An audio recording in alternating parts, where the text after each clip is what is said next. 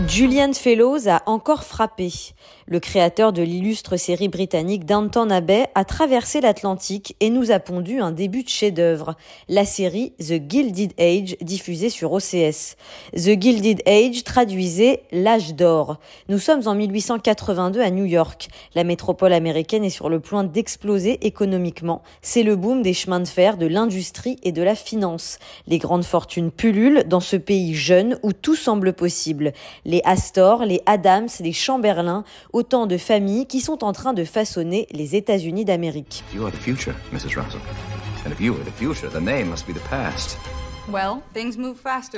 Dans ce New York frémissant, à la lisière de Central Park, deux familles vivent l'une en face de l'autre et s'opposent, les Van Ryn et les Russell. New York is a collection of villages. The old have been in charge since before the revolution. Cette série est une métaphore de la querelle entre anciens et modernes. Les Van Ryn, c'est cette famille d'origine néerlandaise qui s'enorgueillit d'être arrivée aux États-Unis en 1674. Les Russell sont leurs voisins, des nouveaux riches dont la fortune fondée sur l'expansion ferroviaire semble exponentielle. Mais les Russell sont méprisés car ils ne sont pas considérés comme des sangs-bleus par leurs voisins. I'm afraid New York can be quite challenging at first. We haven't found it so, have we, George?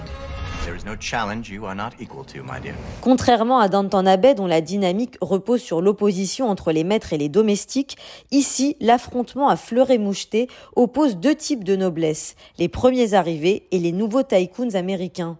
Pour cette incursion dans le nouveau monde, Julian Fellows n'a pas fait les choses à moitié.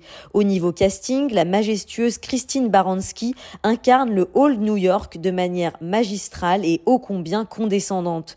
Côté nouveau riche, on salue la présence de Carrie Coon, déjà renversante dans The Leftovers, une ambitieuse toujours tirée à quatre épingles dont la garde-robe ferait pâlir d'envie Carrie Bradshaw. Enfin, à noter la présence de Louisa Jacobson-Gummer, la troisième fille de Meryl Streep, qui joue la douce ingénue débarquée de Pennsylvanie dans ce monde de requins.